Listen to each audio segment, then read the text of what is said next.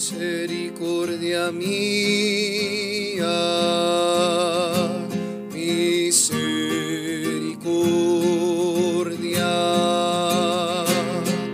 misericordia mía, misericordia,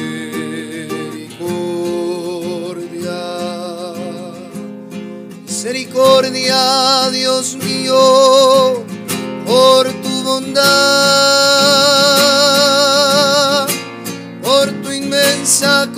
compasión, borra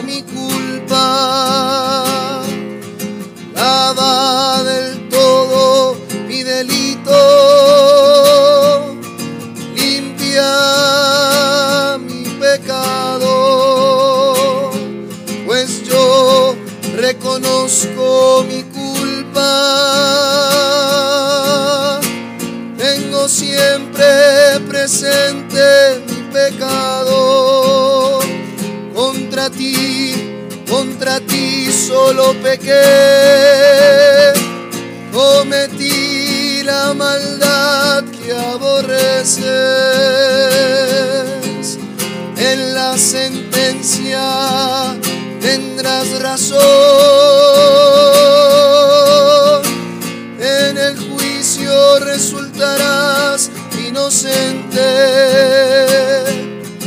Mira que en la nací. Pecador me concibió mi madre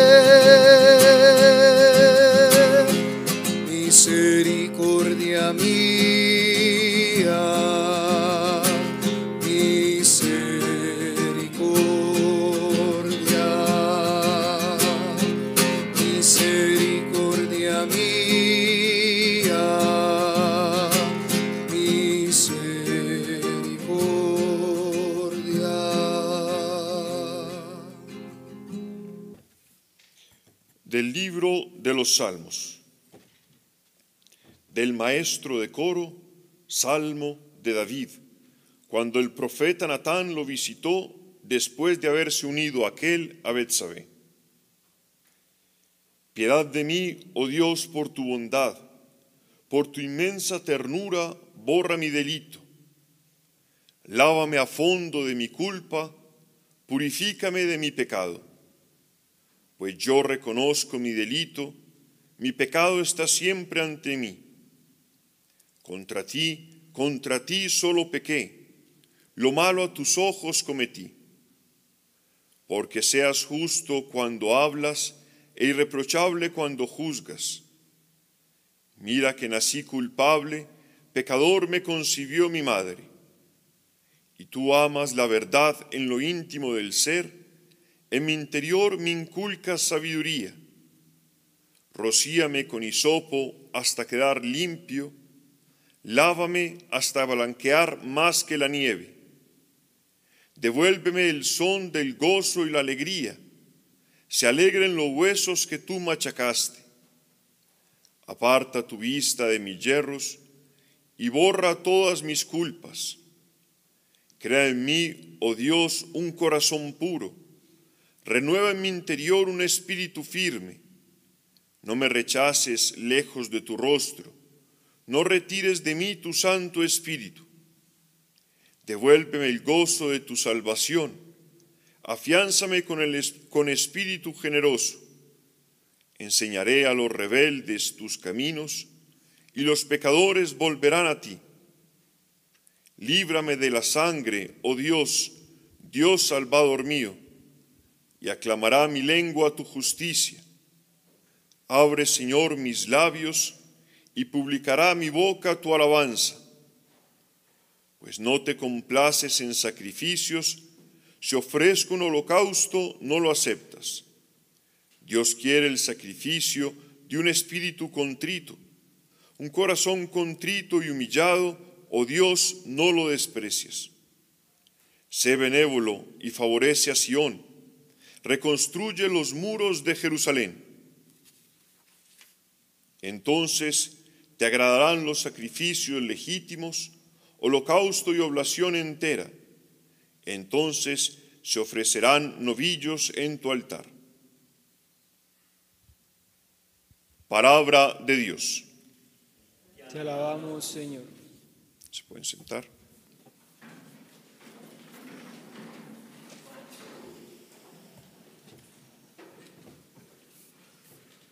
Bien, hermanos, continuamos esta charla sobre los salmos penitenciales. Y el Señor nos pone de frente hoy este salmo, que es el salmo 51 en la tradición hebrea, 50 en la tradición griega, eh, que es, digamos, el salmo penitencial pues más conocido, el cual la iglesia nos lo coloca todos los viernes en los laudes, los viernes de todas las semanas, eh, en los laudes aparece este salmo 51 o 50, ¿no? Este famoso miserere, un salmo queridísimo por toda la tradición cristiana, no solo la tradición cristiana, también por toda la tradición judía, que pone frente a nosotros la realidad profunda del hombre. Es un canto, es un, un grito del salmista en el cual se une por una parte el pecado del hombre, el reconocimiento del pecado del hombre, y por otra parte se encuentra esta misericordia divina, la misericordia de Dios.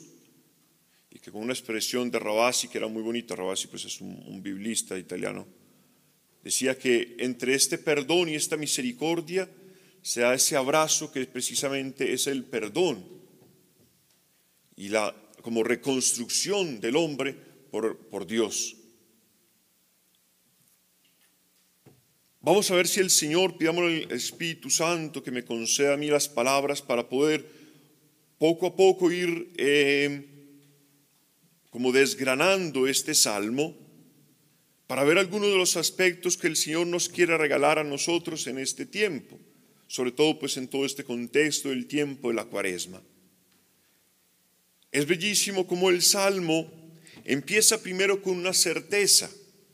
El salmista que pone todo, digamos, todo este salmo en el contexto de David. Por eso el inicio, digamos, por decir de alguna manera, esa introducción del salmo, pone como contexto de todo el salmo ese acontecimiento de David, ese acontecimiento la vida de David en el cual David se aleja del Señor, se enamora de esta Betsabé, ¿no? Y se acuesta con ella y después obviamente hace matar a su, a su al marido pues, de Betsabé, Urias, para quedarse con ella. Eh, en ese contexto aparece precisamente este salmo, en el cual nosotros, como David, estamos llamados a reconocer nuestros pecados. Y el salmista, como David, ha tenido la experiencia ya en su vida del poder de Dios. Y por eso, sin temor, le grita, y le sale del corazón este cántico, este salmo impresionante que hemos acabado de proclamar y el cual hemos cantado un pedacito al inicio de, estos laudes. Y empieza precisamente haciéndole un grito a Dios, pidiéndole a Dios que tenga piedad de él, con la certeza de que el Señor lo escucha. Y empieza haciendo una descripción que es muy interesante. Dice, piedad de mí, oh Dios, por tu bondad. Y eso, digamos, esta primera, esta primera frase del Salmo va a marcar todo el Salmo. Porque David o el salmista, cuando pide precisamente piedad a Dios, no lo pide porque él tenga algún mérito, algo por lo cual el Señor lo tenga que escuchar. Simplemente dice, piedad Dios por tu bondad. O sea, porque tú eres bueno, porque sé Señor que tú eres bueno y que tu amor es eterno, por eso me dirijo a ti. Y es impresionante porque el salmista empieza a dirigirse a Dios ya con una total humildad, con la certeza de que Él no merece absolutamente nada frente a Dios. Y que si Él se acerca a Dios, se acerca esperando todo de Él. Porque de sí mismo no tiene nada que ofrecer. De sí mismo no tiene ninguna medalla que ofrecer. No tiene ninguna excusa que ofrecer frente al pecado que ha cometido.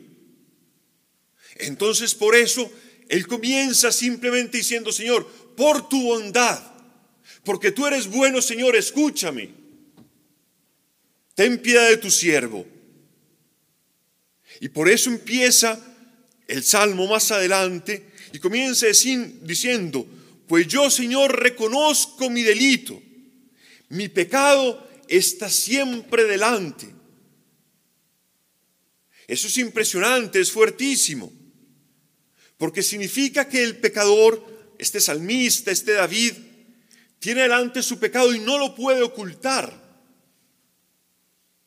Es consciente de lo que ha hecho. Es consciente, tiene esta sensibilidad que le ha regalado también la palabra, de que ha hecho lo que no es según la voluntad de Dios. Y ya esto, solamente esta frase, sería importantísimo que llegara a nuestra vida. Porque el problema nuestro es precisamente ese. El inicio de nuestra conversión es el reconocimiento de nuestros pecados. Pero muchas veces nuestro problema es que no nos reconocemos pecadores, que vivimos nuestra vida tan alienados que ni siquiera somos conscientes de la profunda situación de pecado en la cual vivimos. David vivía esa misma realidad. Aunque había conocido a Dios, había experimentado a Dios en tantos acontecimientos en su vida, se va tranquilamente con Betsabé, manda matar a Urias y no es consciente de su pecado. David no es consciente de su pecado, a tal punto que Dios tiene que mandarle a Natán para que lo despierte. Y le hace esa famosa parábola, no sé si se acuerdan, de ese rey que tenía un montón de, de ovejas para sí, ¿no? Llega invitados para hacer un banquete y él decide matar la única ovejita que tenía el vecino para hacer el banquete. Inmediatamente le dice a David, ese tal debe morir. Y le dice Natán, ese tal eres tú. Y es la palabra de este profeta que ha iluminado el corazón a David y lo ha hecho reconocer su pecado. Y es impresionante porque precisamente este salmo comienza también por querer iluminar en nuestra vida nuestra situación de pecado, hacernos despertar a nosotros y es maravilloso este salmo en este tiempo de cuaresma, porque este tiempo de cuaresma tiene también esa función importantísima de despertarte del sueño, de despertarte de la de, de, esa de ese no darnos cuenta de nuestra situación, de ese vivir alienados, de ese no descubrir en nosotros nuestra situación profunda de esclavitud y de muerte. Por eso decía más adelante, y dice, mira Señor, que nací culpable, pecador me concibió mi madre. Es una experiencia fuertísima, de las expresiones más fuertes que tiene el Antiguo Testamento, que de alguna manera preparan esa, digamos, esa iluminación maravillosa que hará San Pablo del pecado original, de esta certeza que nosotros hemos nacido en el pecado en la certeza que nosotros tenemos, vivimos en una situación constante de pecado. El hombre abandonado a sí mismo no puede hacer nada más que el mal. Que es la experiencia que cuenta constantemente el Antiguo Testamento, con muchísimas figuras. Mira que mi obra, mi obrar es como este paño inmundo, dirán los, dirán los profetas. Es decir, que todo lo que hago lo vuelvo impuro. Es la experiencia profunda que hace San Pablo. Señor, yo queriendo hacer el bien, deseando hacer el bien, lo que se me presenta constantemente es el mal. ¿Cuántas veces hemos querido amar, hemos querido donarnos, hemos querido salir de nuestros pecados y nos encontramos constantemente una y otra vez con nuestros pecados en las manos? Y no importa cuántos años tengas, Aún los niños experimentan esa misma situación. ¿Cuántas veces desean ser obedientes a sus padres, no pelear con sus hermanos, y sin embargo, le sale pues, lo que le sale, como a ti y a mí, hasta el último día de nuestra muerte, pues antes de morir, obviamente, de nuestra vida, exactamente. Eh, y es importantísimo eso, ¿por qué? Porque este Salmo 50 o 51 es muy profundo, porque empieza precisamente con esa raíz, con ese descubrir en nuestro corazón esa situación radical, esa situación radical de pecado en nosotros, descubrir esa concupiscencia que vive en el hombre y ese constante estar esclavo y metido, condenado a vivir para sí mismo condenado para vivir en el pecado. Pero este salmo no se queda ahí, no se queda ahí, pero tiene que partir de ahí, porque la conversión, y lo manifiestan todos los salmos penitenciales, no puede surgir de otra situación que no sea el descubrimiento de nuestra situación. La conversión solo puede partir de descubrir, de no tener miedo de mirar nuestra situación así como es para que el Señor pueda venir a salvarnos, para que tú y yo podamos abrirle la puerta a este médico celeste que pueda venir realmente a salvarnos. Y por eso el salmista, que no teme reconocer su culpa, porque no la puede ocultar, porque David no puede ocultar frente a sí mismo que se ha acostado con la mujer de otro, que ha matado al esposo de, esta mujer, que tiene sangre en sus manos, no lo puede ocultar. Frente a esa situación, grita al Señor. Grita al Señor. Y grita al Señor sin culpar a nadie.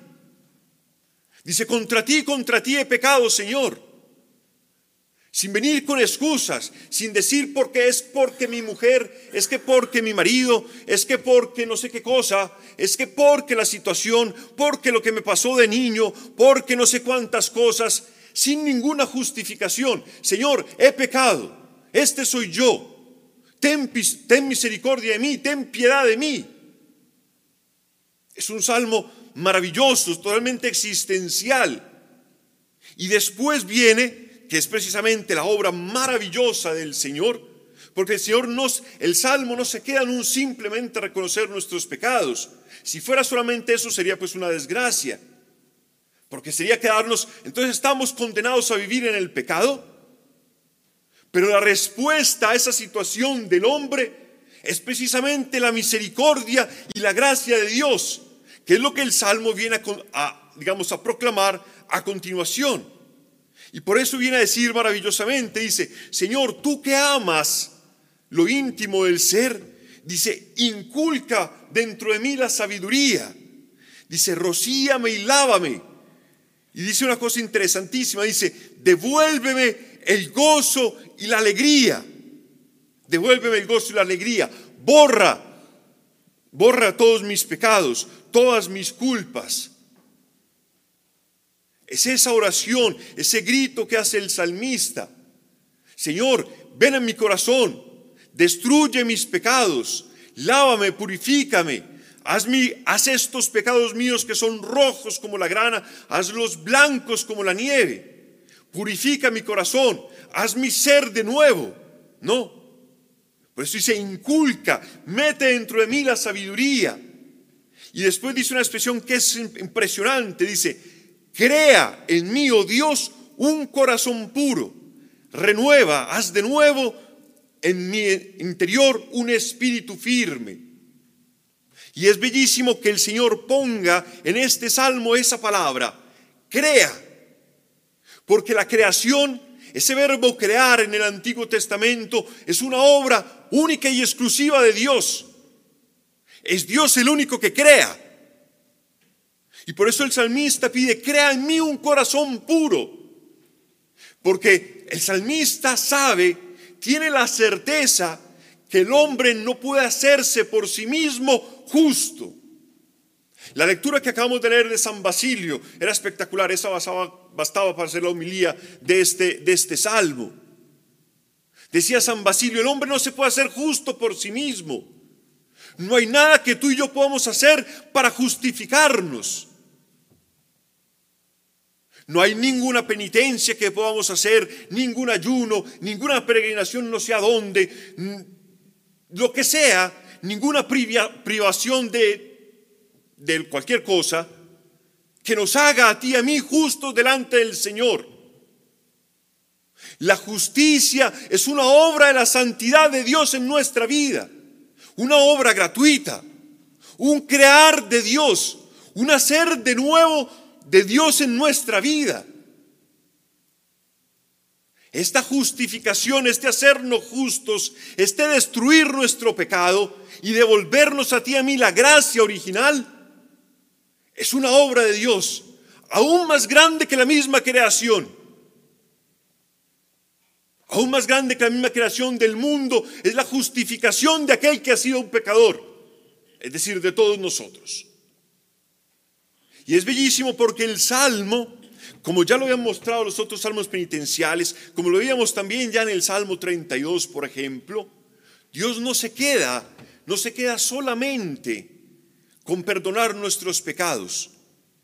Dios no se queda solamente con quitarte algunas manchas, con quitarte, eh, con tapar, digamos, algunos problemas de tu vida. Eso sería poquísimo. Sería poquísimo si en nuestra vida solamente nos quitaran los pecados y no nos diera una naturaleza nueva para poder vivir según su voluntad. Si no metiera dentro de nuestro corazón esa naturaleza nueva, si no se cumpliera en nuestra vida lo que habían anunciado los profetas. Señor, cambia este corazón de piedra que tengo por un corazón de carne que pueda amar, que pueda servir, donde, se, donde, esté, donde esté sembrado, radicada esta sabiduría tuya, este amor tuyo, ese espíritu tuyo que pueda obrar en mí. Y por eso este salmo es maravilloso, porque el Señor frente a nuestros pecados no se ha quedado indiferente, sino que ha mandado su Espíritu Santo a nuestro corazón, que no solamente ha sanado nuestras heridas, no solamente ha destruido nuestros pecados, sino que ese Espíritu de Dios habitando en nosotros ha hecho una creación nueva. Nos ha hecho participar gratuitamente de esa justicia que el Hijo ha ganado por nosotros en la cruz. Es una cosa maravillosa, formidable. Porque el Señor viene a hacer de nosotros esta creación nueva. Viene a regalarnos a nosotros no solamente que no pequemos, sino que podamos obrar con obras de vida eterna. Que nuestra vida pueda tener dentro de nosotros este vivir de Cristo. Este vivir de Cristo. Por eso es que es impresionante el final de, este, este salmo. Porque después de hablar de todo esto, Señor, construye, da en mí, renueva en mí, no, este ser, este ser nuevo, dice dos cosas esenciales. Dice, al devolverme, al darme, Señor, esta nueva naturaleza, me darás dos cosas. Y es maravilloso porque estas dos cosas de alguna manera manifiestan este obrar de Dios. Uno, la alegría, la alegría y el gozo. Dice, devuélveme, Señor, la alegría de la salvación. Importantísimo, porque la alegría en nuestra vida no viene de que las cosas afuera estén bien, no viene que tus proyectos se realicen. Eso no es nada más que una, un contento eh, que pasa, efímero, una euforia de momento, que te pueden dar los placeres, que te pueden dar que se cumplan tus proyectos pero la alegría y el gozo interno, esta alegría y este gozo que permanece incluso en los momentos de destrucción, de muerte, de sufrimiento, es una alegría y un gozo que surge de la salvación, de haber experimentado en nuestra vida el perdón de nuestros pecados, de haber experimentado profundamente en nuestra vida el amor de Dios. Y sin duda alguna creo que todo lo hemos experimentado de alguna manera más o menos, pero todo lo hemos experimentado. ¿No has experimentado en tu vida ese gozo profundo cuando has, experimentado que Dios te ama? Cuando has escuchado la predicación, eh, aquel que te anunciaba, mira que Dios te ama así como tú eres. ¿Eso no ha transformado tu vida? Ese impacto con ese amor de Cristo que te ha amado a pesar, a pesar de todo lo que tú eres, a pesar de todo lo que tú y yo hemos hecho, eso no te ha llenado de gozo y alegría. Cuando te has acercado a la confesión y el Señor te ha levantado y te ha dicho, mira que todos tus pecados están perdonados, mira que no tomo en cuenta absolutamente nada de lo que has hecho. Mira que yo te devuelvo gratuitamente la dignidad que habías perdido. ¿No te ha llenado eso de gozo, de alegría? Ver la salvación de Dios en la vida de los hombres no te ha llenado de alegría. Cuando a lo mejor has ido a evangelizar, has escuchado a un hermano, o cuando has estado en la comunidad y has escuchado la experiencia de tu hermano que habla, que se ha encontrado con el amor de Cristo, que Cristo lo ha rescatado, ¿no te llena eso dentro de gozo? De gozo, de alegría, de exultar, de bendecir al Señor por lo bueno que es. Esa es la experiencia de este salmo. La experiencia de haber, de haber visto, de haber gustado, de haber parpado en su vida que Dios, a aquel que no lo merecía, aquel que no había hecho nada para merecer el perdón, le ha dado gratuitamente no solo el perdón, sino una vida nueva. Es impresionante. Y por eso, después de esta primera cosa, la alegría, surge la segunda, digamos, como consecuencia del perdón que es precisamente convertir a este, a este salmista, a ti y a mí cuando hemos experimentado el perdón, convertirnos en testigos. Y por eso dice impresionantemente, dice, abre Señor mis labios y publicará mi boca tu alabanza. Porque, hermanos, es una cosa muy simple. Un cristiano es siempre luz, porque si un cristiano ha experimentado en su vida el amor de Cristo, no se puede quedar callado.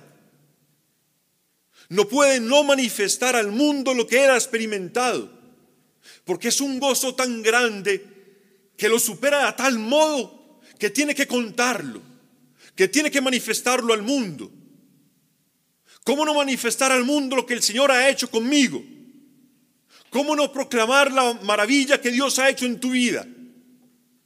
¿Cómo quedarte para ti mismo lo que Dios ha hecho? ¿Cómo si ves al otro, al hermano en el infierno, en el sufrimiento, en la angustia, no le vas a decir la buena nueva de la libertad que tú has experimentado? No se entiende. Es imposible que si uno ha experimentado dentro ese amor de Cristo, esa libertad, ese gozo, esa vida nueva, tiene que hablar tiene que contarlo. Y por eso el cristianismo desde siempre ha sido un grito, un exultar al mundo las maravillas de Dios. Desde siempre. Porque ese amor de Cristo no se puede quedar encerrado en nosotros. Porque ese amor de Cristo nos sobra, nos avanza, sale por encima de nosotros. Y a eso también nos llama, nos llama a nosotros el Señor.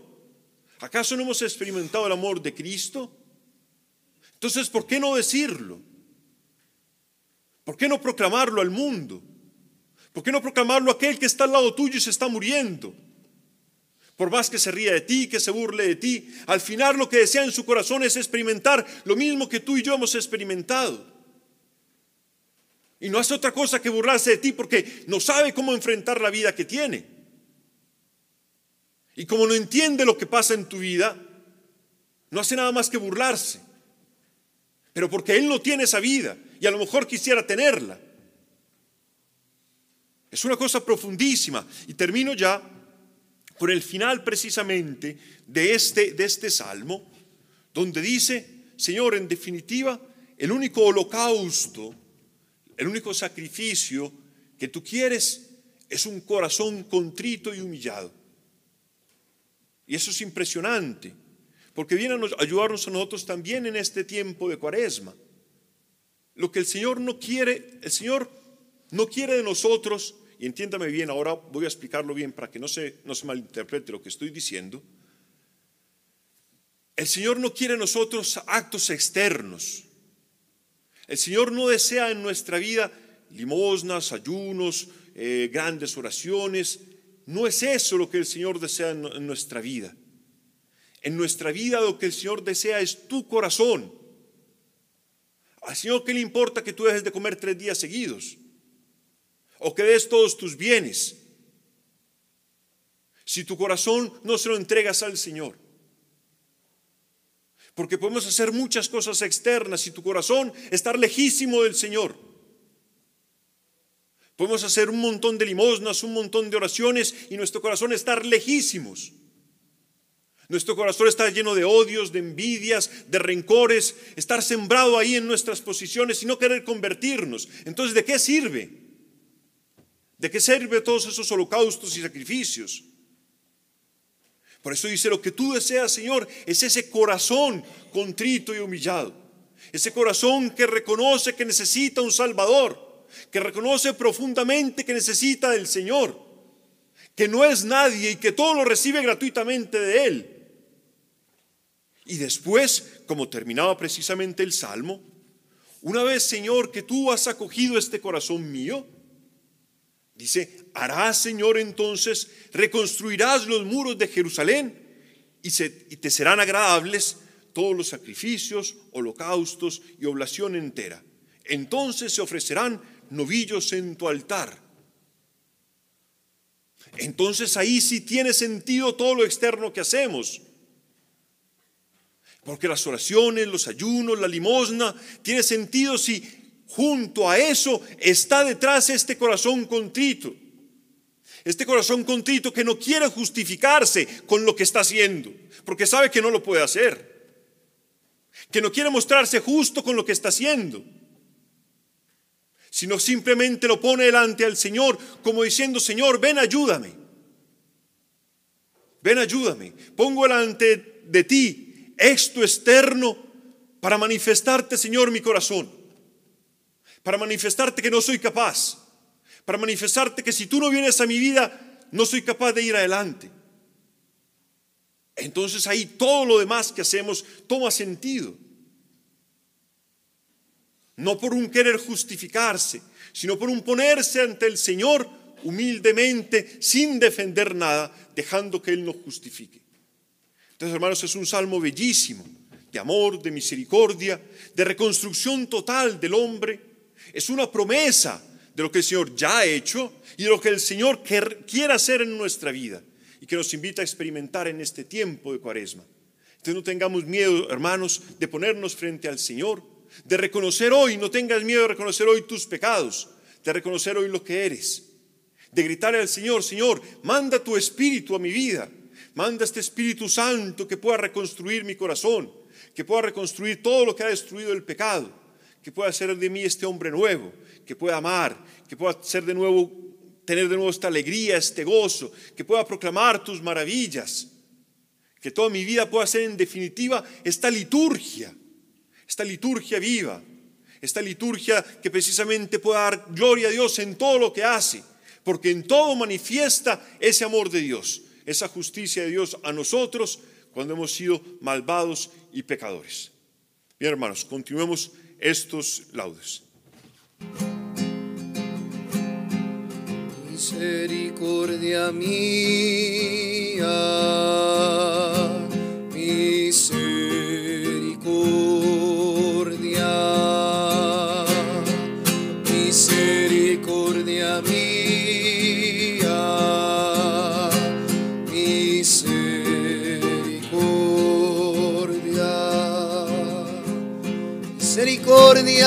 Dios mío, por tu bondad,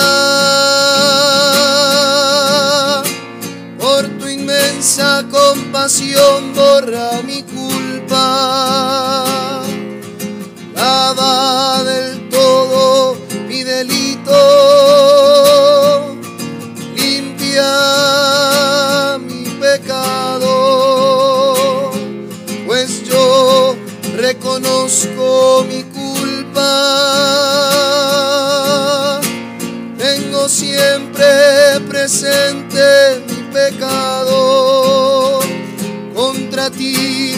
contra ti solo pequé, cometí la maldad que aborreces.